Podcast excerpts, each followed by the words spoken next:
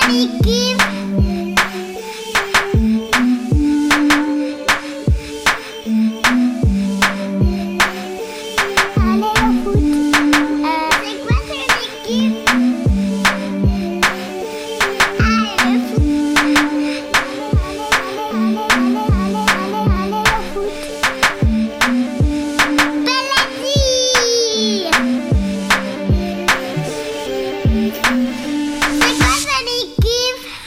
Bonjour à tous, bonjour à toutes et bienvenue à l'écoute de C'est quoi ton équipe?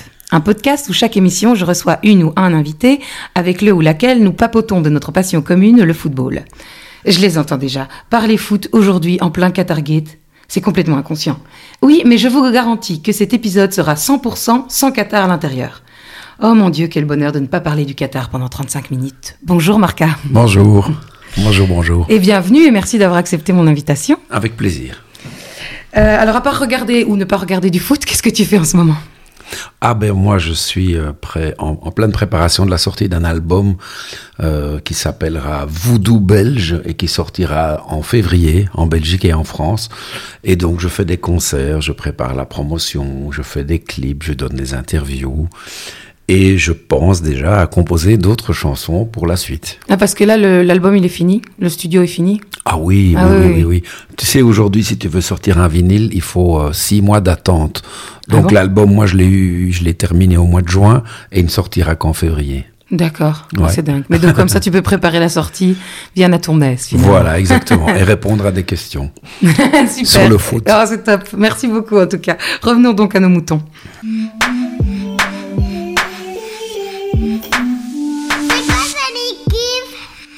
Mon équipe de cœur, c'est l'équipe euh, qui, euh, qui avait à côté de, de l'endroit où je suis né, à Molenbeek, c'est-à-dire à, l'origine le Dering. Et puis euh, après une fusion avec le Racing White, c'est devenu le RWDM. Et ça a toujours été mon équipe parce que voilà, c'était l'équipe du quartier, l'équipe de la commune, l'équipe qui faisait, on va dire, anti-Anderlecht, puisque bah nous étions voisins et donc nous étions euh, des frères ennemis. Euh, c'est l'équipe qui a été championne de Belgique, qui a fait un beau parcours européen et qui m'a permis, alors que j'avais 14-15 ans, d'aller voir des matchs de Coupe euh, d'Europe, UEFA, jusqu'en demi-finale, je me rappelle, face à l'Atlético Bilbao. Euh, des matchs de... C'est aussi une grosse équipe de quartier, ça, où il reste entre eux l'Atlético Bilbao, pour le coup. Ah bah oui, là, là c'est carrément, c'est régional, on va dire. C'est, c'est, encore différent parce que là-bas, c'est, identifié à un pays qui est le Pays Basque. Le Pays Basque. Et donc, c'est de là qu'est venue ta passion du football de, depuis que tu es tout petit, quoi. Ouais, parce que quand tu habites vraiment à côté du stade, tu entends euh, les soirs de match Le Monde, tu vois les. C'était un stade de combien de personnes à l'époque tu, vois les, lumières qui illuminent le ciel. À, l'époque, je crois que le Dering euh, et à l'époque du RWDM, on arrivait entre 26 et 30 000 quand même. Ah ben quand même, ouais, c'est du bruit quoi. c'est pas pour rire quoi. Non, et puis moi dans la rue euh, où j'habitais, rue Joseph Diongre, les voitures des supporters adverses venaient se garer tu vois.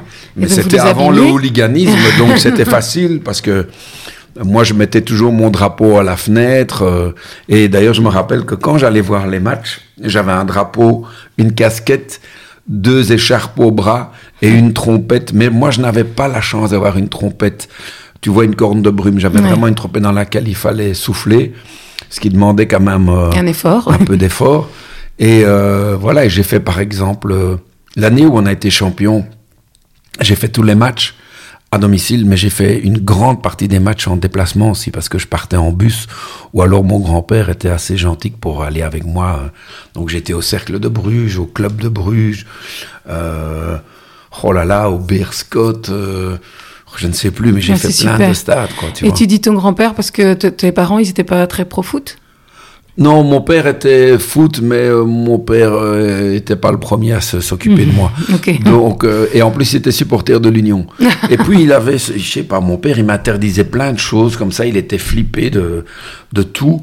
Mais lui faisait tout, hein, tu vois, je pouvais pas rouler à vélo, mais il roulait à vélo, je pouvais pas rouler à patin à roulette, bon ça il roulait quand même pas, mais donc je pouvais pas aller au stade, mais j'y allais quand même. Ben oui, ben bien sûr. C'est, les interdictions, c'est aussi pour ça. Tout à fait. euh, Et tu les sens comme cette année Comment ils vont? Parle-nous un peu du RWDM aujourd'hui, puisque. Bah aujourd'hui, euh, tu sais, en football, ce qu'il faut, c'est de l'argent. Euh, ils ont mis de l'argent à l'Union il y a 2-3 ans et les résultats sont là. Après, il faut encore réussir à ce que fait l'Union. Je dis, Bien sûr. À faire ce que fait l'Union, je dis pas.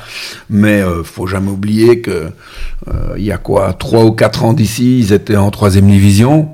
Ils sont montés en seconde et grâce à l'argent qu'on a investi, ben, ils ont changé tout le noyau. Et puis ils ont, ils ont fait des bons achats, mais tout ça est généré par les sous. Et à Molenbeek, qui a eu un investisseur qui est venu, qui a mis euh, des sous, qui a, qui a un autre club qui s'appelle Botofago, qui vient d'acheter l'Olympique lyonnais. C'est quand même pas n'importe quoi. Clair et qui a aussi Crystal Palace. Donc on fait partie d'un groupe comme ça maintenant. Je crois que c'est le foot du futur, hein, quoi qu'on en dise. Ben, malheureusement. Je crois que c'est ce qui manque à Anderlecht, personnellement. Je crois qu'il ferait bien de faire partie d'un groupe comme ça. Il pourrait avoir des investisseurs, des investisseurs plus importants et regagner peut-être leur lustre qu'ils sont en train de perdre jour après jour. Tout à fait. Donc on va pas, on va pas non plus faire la pub d'Anderlecht, merci pour parler du RWDM. Et donc là ils vont bien parce que je crois qu'ils ont eu les moyens d'acheter des bons joueurs d'étoffer leur noyau. On est en tête euh, avec Beveren pour le moment. Et qui sait, normalement, on vise naturellement le titre cette année et se retrouver l'année prochaine en première division belge. Oui, c'est ça, parce qu'ils sont en D1B, hein, c'est comme ça qu'on les appelle maintenant. C'est ça, oui. Donc euh, le but, c'est de faire un peu la même histoire, la même belle histoire que l'Union. Mieux. Mieux, gagner le championnat belge après, direct. Voilà. Trop bien. Moi, j'aime bien les positivismes comme ça, c'est super. Allez, on continue.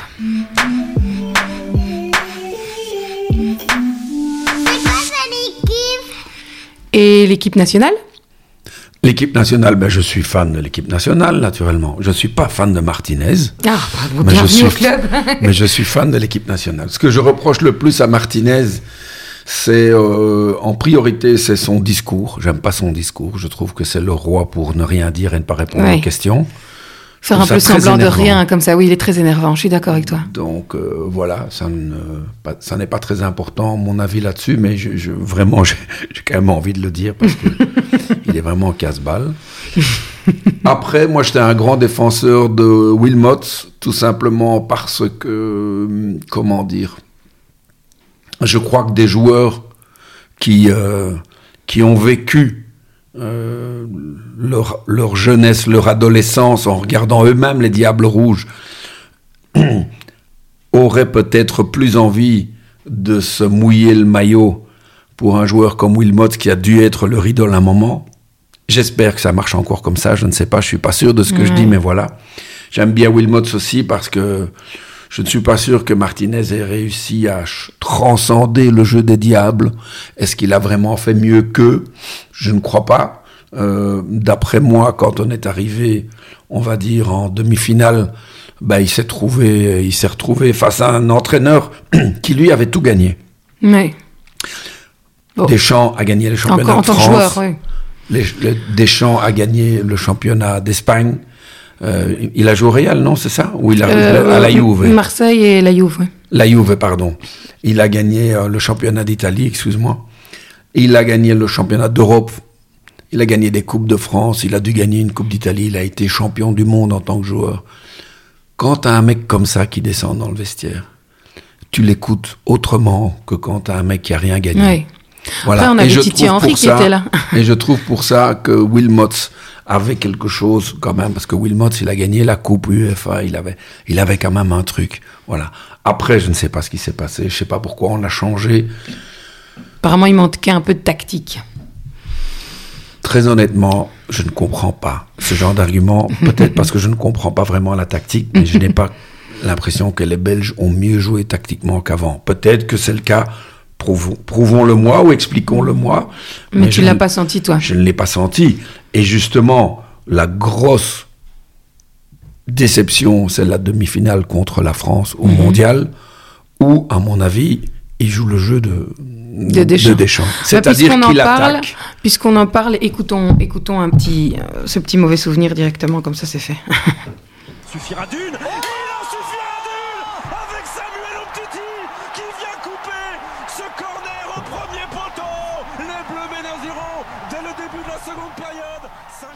que donc je t'avais demandé ton pire souvenir footballistique et tu m'as dit que c'était perdre contre pas une très bonne équipe de France en demi-finale. Donc voilà, maintenant tu peux nous raconter. bah, il faut être, euh, il faut être correct. Pas une très bonne équipe de France, c'est pas vrai parce que je crois que sur le papier ils ont ils ont toujours eu depuis 10 15 ans ils ont des très bonnes équipes donc ça mhm. il faut le laisser mais moi ce qui m'a ce qui m'a vraiment chagriné c'est de voir qu'il est tombé dans le piège de, de, Deschamps et que donc eux ils, sont restés derrière et les Belges ont attaqué toute toute, euh, comment dire toute voile dehors mhm. et ça a été la même chose dans le match de la Coupe euh, des Nations où on menait 2-0 à la mi-temps. Ça n'avait aucun sens. Et voilà. Et tu te dis, alors, est-ce que, justement, je crois que c'est là qu'un entraîneur doit être capable, euh, en tout cas à la mi-temps, s'il si, les écoute pas, de, de, leur dire, les gars, il y a un truc qui va pas là, tu vois.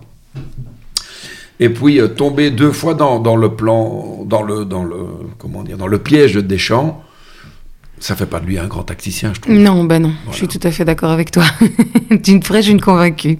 Et tu regardes les matchs euh, de foot euh, quelque part quand tu, genre par exemple France-Belgique, tu t'étais où? Tu peux nous décrire un peu comment comment as vécu ce moment Je regarde ça actuellement. Dans le temps, euh, j'avais un copain qui organisait des matchs sur grand écran, donc j'allais voir souvent là-bas, chez lui. Il a il a arrêté avec la, le la Coupe du Monde en Russie, parce que là, c'était, il avait décidé de, de, le boycotter, si tu veux. Euh, Attention, c'est les mots interdits aujourd'hui. ça fait quelques années que je le regarde, euh, que je regarde tous les matchs avec ma femme. Ok, comme ça, tranquille. Tu t'énerves moins. oui, je, je, enfin, Belgique-France, j'ai regardé chez des potes. Et euh, bah, de toute façon, on garde pas un bon souvenir de ce match. non, c'est clair. Voilà. Alors qu'on avait une très bonne équipe et qu'on était, on était juste magnifique. C'était l'année où il fallait la gagner, cette Coupe du Monde. Hein. Mais déjà avant, tu vois, quand... 2016, euh, moi j'ai aussi mal au ventre. Oui, tu vois, quand... le Pays de Galles, c'était dur. Le Pays de Galles, ça va pas, quoi. Tu fais un match extraordinaire contre euh, la Hongrie avant, ça va pas, quoi. C'est là, en fait, que, que Wilmot s'est fait virer, hein, si mes souvenirs sont bons. Ouais, je ne sais plus. Euh, mais ouais, ouais, ouais. On, on, a dit que Wilmot restait trop avec ses, allait mourir avec ses idées, mais voilà, en tout cas, en attendant, on n'a toujours pas de coupe. on n'a toujours pas de coupe. On avait une génération qui aurait pu et qui aurait sans doute dû la gagner. Après, il faut pas non plus, euh, faut pas non plus euh, rêver en face de nous. Euh, ceux qui nous ont battus, la France était très forte, et puis il fallait encore battre la Croatie. Oui, oui, bien sûr. C'est pas parce qu'on pas parce qu'on gagnait cette demi-finale qu'on gagnait la Coupe du Monde, ça c'est sûr. Non, parce qu'en en fait, des rendez-vous pareils sont très difficiles à gérer visiblement. Et donc, euh, il faut une habitude du gain, de, de, de, la gagne aussi. Et la Belgique n'a pas l'habitude de la gagne. Il faut pouvoir... Euh, euh Anderlecht l'a eu pendant les années, euh, c'était quoi, 70-80. Ils ont réussi à gagner trois Coupes d'Europe. Et, mais, mais, la France, elle a gagné beaucoup. Elle a gagné déjà la Coupe du Monde en 98. Ils ont gagné, ils ont perdu après ça des finales pour deux fois rien. Tu vois. Donc c'est ce qui me fait dire que même si aujourd'hui on part avec une équipe vieillissante et plus que, plus que vieillissante, on n'est pas à l'abri d'une surprise. D'être outsider. D'être outsider et de, faire, à défaut de ne pas la gagner, de faire de nouveau un bon mondial alors que on n'a pas mm. une équipe aussi forte qu'en 2018, d'après moi. Oui, mais parce qu'il y a l'expérience quand même. L'expérience, ça sert quand même à quelque chose. On est d'accord. Mais on serait quand même content si Martinez, parce que là, l'opinion publique montre quand même qu'elle en a un petit peu marre de Martinez. Martinez, ils sont prêts à le re-signer à l'Union belge. C'est quand même un peu chiant, quoi. Après, qui, qui pour le remplacer si jamais on devait. Euh, Prud'homme. Ah ben oui. Ah ben voilà. Je t'avais demandé de choisir un joueur et tu m'as dit Prud'homme. Ben oui. Parce que Prud'homme euh, a fait ses preuves dans, dans, toutes les équipes où il est passé. Il a gagné des, des, des, des, titres. Ouais, En tant, que joueur et en, tant qu'entraîneur aussi. Tu te, souviens, tu te souviens quand même ce qu'il a fait à Bruges, ce qu'il a fait à Gand, ce qu'il a fait. Il a été en Hollande aussi, je crois. bah, et puis au Standard. Mais Standard, ça au pas standard, très Ouais, mais bon, c'est un mec avec une, une vision. Et puis, c'est un, c'est un Belge. Et je trouve aussi que. Alors, c'est pas, c'est pas, pas, parce que t'es pas belge, tu peux pas entraîner les Belges, mais.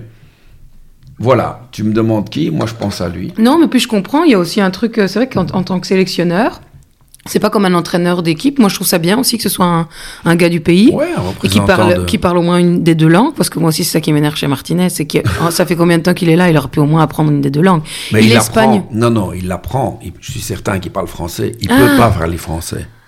Parce que sinon, il, doit parler flamand. Donc, il ah. parle anglais pour pas qu'on lui reproche de ne pas parler flamand. C'est tout. Ah, tu crois? Mais Bien sûr. Ah ouais, ça aurait du sens. Bah oui. Tu peux me, dire un souvenir, ton plus beau souvenir avec Prudhomme? Mais il y en a plusieurs. Euh, Prudhomme, il a gagné avec Malines contre l'AC Milan en finale. Je me rappelle pas la date. Oui, ça c'était il y a longtemps, ça je pense. Euh, et puis il a gagné euh, des matchs incroyables avec, avec les Belges en Coupe du Monde, aux États-Unis entre autres. Mais aux États-Unis, il n'a pas été. la Hollande, je crois, et où il a été sacré meilleur joueur du tournoi. Alors qu'on sort quand même assez tôt. Ouais, Ouais, et il paraît qu'il faisait la fête dans l'avion tous les jours après parce qu'ils étaient contents de rentrer. Ça, c'est un truc que j'ai jamais pigé non plus. Ah, parce que nous, on voit ça de l'extérieur et on est, euh, on est triste quand les Belges ah bah sont. Euh, et là, ils étaient contents de rentrer, m'a-t-on dit, parce que peut-être parce qu'ils savaient qu'ils n'allaient pas gagner la Coupe du Monde et que tant qu'à faire, il y a un moment, tu dis bon, on préfère rentrer plutôt que de. Enfin, avoir un peu de congé. C'est que nous on comprend pas, mais ces mecs ils jouent beaucoup, beaucoup, bah beaucoup, beaucoup au foot. Ils s'entraînent énormément. Et nous, on est là et on attend qu'une chose, c'est ce mondial, enfin, sauf cette année-ci, où il y a presque personne qui s'y intéresse pour le moment. Et puis, euh, tu apprends que dans l'avion, ils faisaient la fête parce qu'ils allaient retrouver leur femme, finalement. Et ça se comprend aussi. oui, puis avoir un peu un temps, euh, un, temps, un temps de pause. Pas tout le temps être en train de pause, et puis voilà, c'est comment sont les hommes, quoi. Ils ont envie de voir leur femme aussi.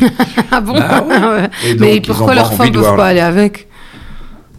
Ah, pourquoi? Ben Parce que je crois qu'à partir du moment où. Il y a, il y a, il y a des, ah passe-droits, hein, j'ai vu. Non, mais les femmes, peuvent venir de temps en temps, mais c'est visiblement. Ça, il faut poser à des mecs du métier, vraiment. C'est pas moi qu'il faut poser ces questions. Je crois bien savoir pourquoi il ne faut pas les amener, mais je ne suis pas sûr. Donc, demande ça à un vrai joueur de foot qui a joué en, en, équipe nationale belge. Ben, je demanderai. Je finirai bien par en avoir un. Euh, et un entraîneur? Si tu devais choisir qu'un entraîneur dans toute l'histoire du football, mort, vivant, qui, qui, entraîne encore Oh, moi j'aimais bien Goutals. Ah, ben oui. Moi j'aimais bien Goutals parce que c'est un football. Euh, euh, d'abord, ce type, moi j'ai eu la chance de le rencontrer, tu vois mais comme ça, par hasard, parce qu'il venait voir des matchs au RWDM, il était sur la pelouse après, et que je me met, je m'immisçais dans la conversation. Parce qu'il parce qu'il il était fan du RWDM Goutals, à la base, a joué au goal, au Dering. Ok. Ça, tu ne savais pas. Non, ça, je ne savais pas. Je suis ah heureuse bah, d'apprendre. Je t'invite à regarder euh, le reportage qui est passé sur euh, la RTB, qui est visible sur Ovio, qui a été fait par Alex Vizor. Ah oui, mais il m'en a parlé. Et je ne savais pas que c'était déjà sorti. Et Goutals, avant d'être un entraîneur, a été un joueur de foot qui a joué au Dering. Goutals a grandi euh, à Kuckelberg, là où actuellement il y a la basilique. Le, le mhm. club du Dering était là à l'origine. Et puis après, il est devenu l'entraîneur qu'on connaît pour tous les clubs et entre autres pour les Diables euh, Rouges. Et puis il a gagné la Champions League. Mais oui, c'est clair. Il a gagné la putain de Coupe d'Europe avec l'OM. Et ça. Et quand on le voyait. c'est le seul club de France qu'il a gagné, c'est grâce à un Belge. et quand on le voyait à tous les les les téléfoutes du dimanche. Mhm. On, était, on attendait qu'une chose, c'était les interviews de Goutals à l'époque, parce que c'était savoureux semaine après semaine, tu vois. Parce que d'un côté, à l'époque, on avait Coluche qui nous en mettait plein la gueule, tu vois, et où il fallait quand même avoir un peu de recul et de second degré pour pouvoir se dire qu'en fait il nous aimait bien mais qu'il nous charriait. Et de l'autre côté, tu avais Goutals qui passait à la télé et qui était fantastique parce qu'il rentrait dans la salle de presse où il répondait aux journalistes français comme seul un Belge peut le faire. Et un de bruxellaire en plus. Un de bruxellaire et, pour, et en plus de ça, un mec qui euh, vivait pour le foot et comme j'essayais de te le dire, euh, quand tu t'immisçais dans une discussion avec lui, tu avais le droit de lui poser une question, il, ne te snobait pas, tout le monde était le bienvenu, il parlait avec un chien avec une casquette, quoi, tu vois. tout le monde était là et tout le monde, il prenait tout le monde en considération. Et c'était très gai. Et donc, euh, bah, il a quand même un, palmarès, mine de rien. c'est clair. donc, un mec comme ça, oui, j'aurais adoré. Qui, soit, qui soit avec cette génération. Ah ouais, ça serait, ça, ce serait top. qu'il ait été avec cette génération. Qu'il l'eût été, oui. voilà. c'est compliqué en France. Le français est très compliqué. Euh, on se fait un bon souvenir. Alors, j'ai trouvé un son. Je veux bien que tu mettes tes, petits écouteurs. Euh, tu vas pouvoir me dire qui c'est, je pense. Vous avez vu ce ballon au bout du pied, il restait à ce moment-là cinq minutes à jouer, vous vous êtes dit je tiens la victoire et je tiens le titre de champion Belgique au bout je du pied Je ne crois pas parce que à ce moment-là, ça va tellement vite en football euh, qu'on ne sait pas. Au moment même, quand on a la balle, on essaye de la mettre dedans, mais on ne pense pas au, titre ni, à la victoire. Mais après, quand on voit la balle dans les fonds de filet, que les gens explosent, je crois qu'à ce moment-là, on, se rend compte. Et alors tous les, joueurs qui viennent sur vous, à ce moment-là, on se dit bon.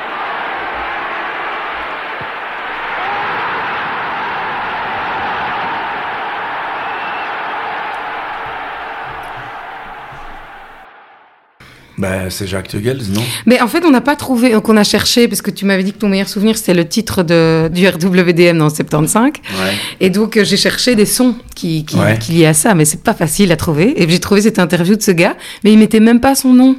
D'après moi, c'est Teugels. Il, il, marque un but contre Anderlecht, il jouait en Anderlecht avant, c'est tout ce qu'on sait. C'est lui. Ah ouais, c'est lui. C'est lui. Et il a joué, ça c'est intéressant, il a terminé, je crois, sa carrière à l'Union. D'accord. Donc c'était un joueur bruxellois qui a joué dans, tout, dans les trois clubs bruxellois. Trop bien. Et donc, euh, raconte-nous un peu cette année du titre. Euh. Ah, ça c'était magique parce que en tant que supporter du Dering, euh, d'abord on lorgnait sur le voisin d'Anderlecht qui était en première division alors que nous n'étions jamais qu'en deuxième. Et puis, grâce à la fusion, on est monté en première division. La première année, on a raté le titre. Et la deuxième, on a réussi à gagner le titre. Et quand tu gagnes contre Anderlecht chez toi, c'est euh, c'est comme c'est comme quand tu bats le Brésil avec les Diables. C'est des moments euh, tellement attendus qui font tellement bien. Naturellement, ça n'a pas toujours été le cas. J'ai le pire des souvenirs aussi avec euh, une une élimination en demi-finale, je crois, des de, contre Anderlecht au stade McTens à cause de, me semble-t-il, Luc Nilis qui met encore un goal incroyable. ça, ah, c'est quelques années après. Attends, mais, en demi-finale de la Coupe de Belgique? Oui, il me semble, oui. Un des meilleurs souvenirs, c'est ce, 1-0 euh, par un soir de pluie et euh, où, je crois que Teugel finit euh, assis contre le piquet, je crois, les jambes allongées dans la boue. il ne se rend même pas compte de ce qu'il a fait, quoi. Et il prétend que non. Oui, c'est ce qu'il dit en tout cas. Et il explique, l'interview est assez sympa parce qu'au départ, il explique aussi comment il a fait. Il s'est dit, là maintenant, c'est maintenant que je dois y aller et tout. Enfin bon, je peux pas laisser tout le son malheureusement, mais c'était, c'est hyper émouvant. Tu sens vraiment le, cette vieille façon de jouer au football. Je sais pas mais comment toi qui es une euh, supporter de, ou supportrice, je sais pas ce qu'il faut dire, du Sporting de Charleroi, moi j'étais là, au fameux match RWDM Charleroi quand Bertoncello s'est assis sur le ballon. Est-ce que tu connais cette histoire? Non, c'était en quelle année? Tu connais pas cette histoire non, Et tu es supporter de Charleroi? Ah, vas-y, raconte-moi. Dis, c'est en quelle année? Ça n'a pas d'importance, c'est un classique de votre, de, votre équipe. Allez, raconte-moi. C'est un match, euh, je crois que c'est la même année, l'année du titre, me semble-t-il, ou l'année d'après, ça je suis pas sûr. Pour ce genre de précision, il faut voir avec mm. Stéphane Strecker, il est plus précis que moi. Mais euh, le RWDM joue contre le Sporting de Charleroi.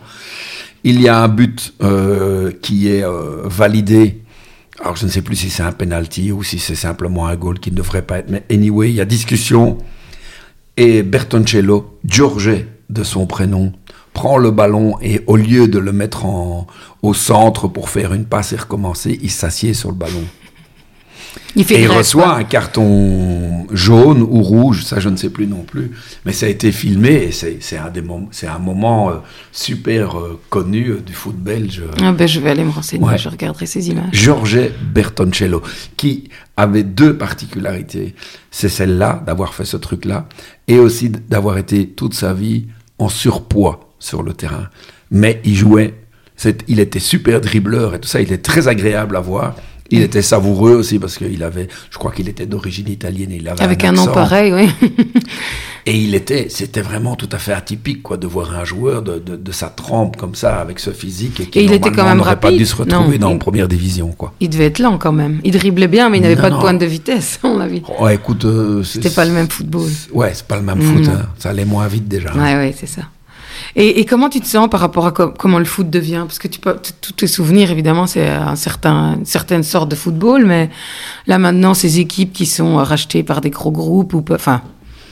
Bah écoute, euh, je crois qu'il faut. Euh, c'est compliqué de répondre euh, à cette question entièrement parce que le foot est en, est en évolution. Est-ce qu'elle est toujours bonne cette évolution? J'en sais rien. Le foot se joue beaucoup plus vite euh, qu'avant. Donc, euh, par rapport à ça, euh, c'est devenu beaucoup plus impressionnant.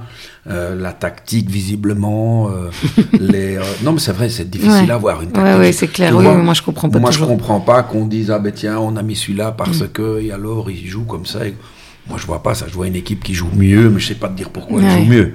Et pourtant, tu t'entraînes toi-même. Oui, mais j'entraîne des gamins. Oui, oui, c'est pas à cet âge-là, tu leur apprends pas la tactique, tu leur apprends à faire des passes, euh, à jouer entre eux et à faire des, des centres et marquer des goals. C'est tout. Euh, et donc, euh, comment je vois le foot aujourd'hui? Je le regarde toujours à la télé. quand tu as une équipe comme le ROIDM qui joue bien cette année, ben c'est agréable d'aller les voir. Sinon, c'est vraiment un sacerdoce. Et c'est pas toujours facile de supporter une équipe quand il n'y a pas les moyens. Donc, je pense justement à Charleroi, où on vend tous les meilleurs joueurs chaque année. Anderlecht, et, et encore, la moitié de l'année, c'est encore pire. L'année passée, ils ont vendu les trois meilleurs d'Anderlecht aussi. Alors, je suppose qu'aujourd'hui, être supporter de Bruges, ça doit être bien plus agréable, parce que là, au moins, on les garde, et même si on en vend un, on en achète deux autres qui valent la peine aussi. Le foot est fait de ça aujourd'hui, de, comme tu dis, de transfert à la moitié de l'année. Ça, ça, déforce un peu les, les championnats, je trouve. Euh, mais en même temps, euh, voilà, on se retrouve avec une Coupe du Monde qui se fait en hiver et au Qatar, c'est n'importe quoi. Mais avant ça, c'est déjà n'importe quoi. À savoir que Manchester City euh, a aussi des investissements colossaux et qui ne mm. devraient pas être. Il en va de même pour le PSG et d'autres équipes. Mm. Donc moi j'aime bien quand c'est plus ou moins on va dire, euh, correct, comme au Bayern, par exemple, qui est une équipe qui, qui, a les, qui a des moyens, mais qui, qui n'est pas, en, qui pas en dette. Il y a des clubs en Espagne et tout ça qui sont en dette chaque année, et malgré tout, on continue à les tenir sous perfusion. Tout ça est un petit peu dérangeant, mais visiblement, c'est comme ça que ça marche. donc le business, il fonctionne comme ça. Donc, euh, tu penses que ça va revenir comme avant à un moment? Non, je ne sais pas. Non, je ne sais pas. Pour quelle raison est-ce que ça pourrait... Il n'y a que s'il y a une énorme crise, euh, comment dire, euh, économique, que ça peut éventuellement changer. Bah, c'est peut-être possible, ça. Hein c'est peut-être possible. Non, moi je n'ai aucune moi, vision. Moi j'espère, j'ai encore toujours l'espoir que ça, que ça change, que moi ça devienne pas, un peu plus comme avant. Mais peut-être parce que je suis plus âgé que toi et que donc il me reste moins de temps à vivre et que je vois pas ça dans les dix prochaines années. Mais c'est pas pour autant que je n'aime plus le foot. Mhm je, comme, comme je le regarde depuis 50 ans, j'ai vu plusieurs foot. Voilà, et celui-ci n'est pas le plus chouette, mais il y a quand même des trucs qui sont bien plus chouettes. Aujourd'hui, voir un match à la télévision est bien plus agréable qu'avant. Aujourd'hui, voir justement des équipes comme Manchester City qui rencontrent euh, le Real Madrid, c'est quand même sympa. C'est des matchs incroyables. Des incroyables. Euh, normalement, une Coupe du Monde doit être un chouette rendez-vous euh, que tu peux voir du début à la mm. fin. C'était pas le cas dans le temps.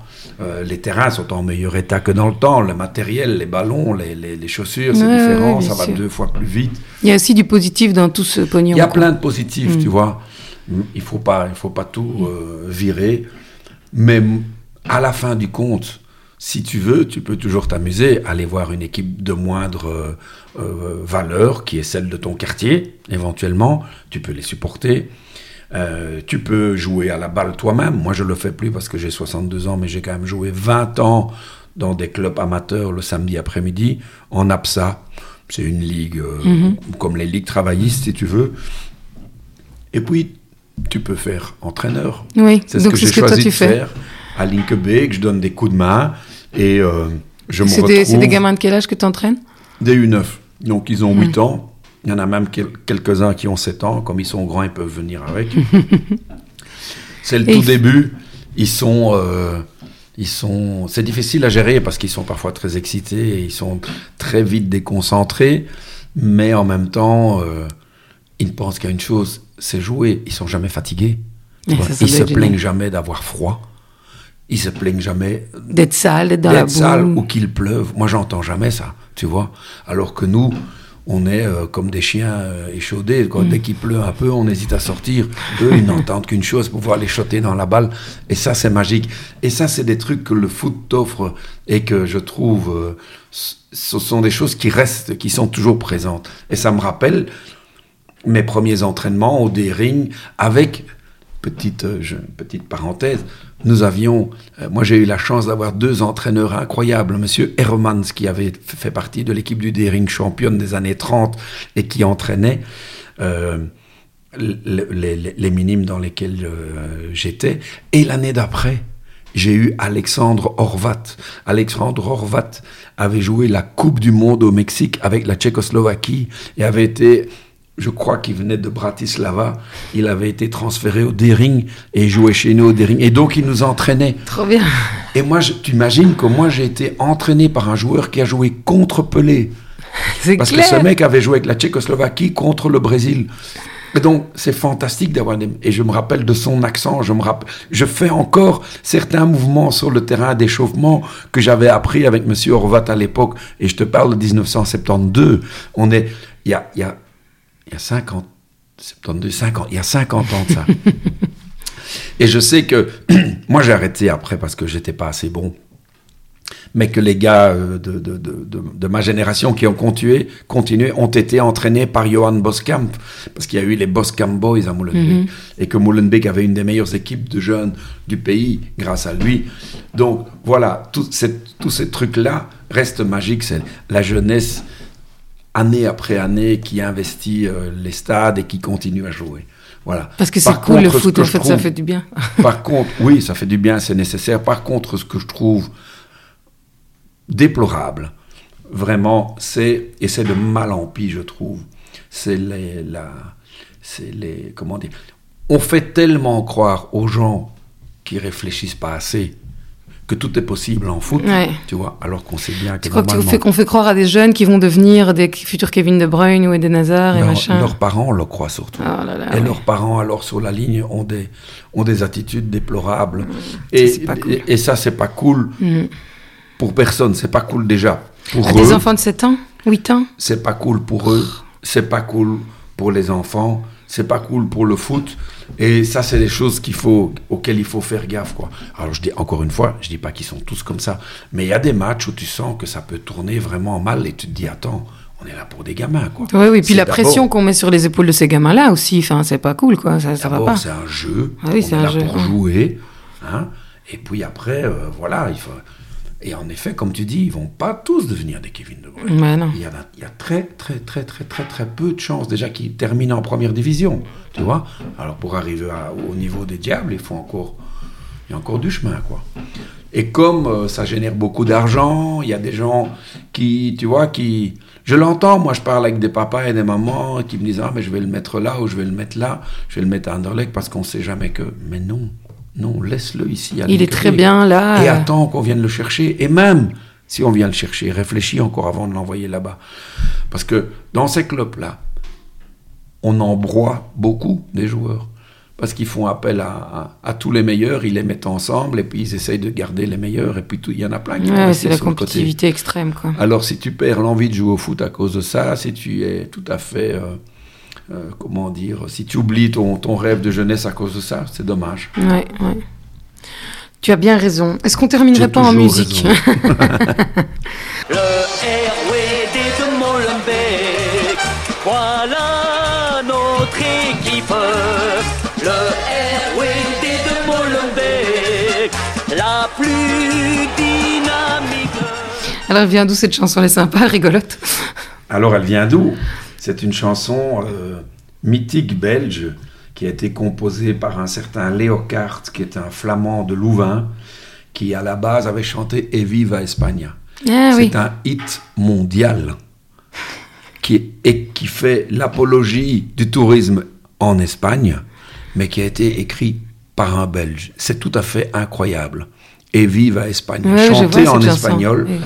Et voilà. Et le REDM a pris le backing et a demandé à Jean Narcy euh, de chanter. Jean Narcy était un, je ne l'ai jamais connu, mais qui, un gars qui a chanté autant pour l'Union que pour le RWDM, et je me demande même s'il n'a pas chanté pour Anderlecht. Donc c'est un type Il n'arrivait pas à choisir. Voilà. et, euh, et, donc ce morceau-là euh, nous a accompagnés depuis le, les premiers matchs. Le premier match du RWDM, en tant que tel, c'était RWDM Real Madrid. 1-2 chez nous. Avec Günther Netzer dans l'équipe de Real Madrid, qui était un Allemand qui venait de gagner la Coupe du Monde en 74 avec euh, l'équipe d'Allemagne, bien sûr, Beckenbauer, Müller et tout ça. Et Günther Netzer avait la particularité, en plus d'être un très bon joueur, d'avoir des longs cheveux et des très grands pieds. Il faisait du 47, t'imagines? Alors qu'il n'était pas énorme. C'est une anecdote. mais j'aime bien, j'adore. mais en tout cas, merci beaucoup d'avoir popété foot avec moi. C'était super chouette et super instructif. J'ai appris plein de choses. Voilà, entre autres, tu as appris que Georges Bertoncello est, est une icône Je ne vais plus l'oublier. Du Sporting de Charleroi. Sinon, il sera fâché contre moi. Je ne sais pas s'il vit encore, ce monsieur. Mais... Je ne sais pas. Je me renseignerai. Merci à vous de nous avoir écoutés. Merci à toi, Marca, et à bientôt. À bientôt. Ciao, ciao.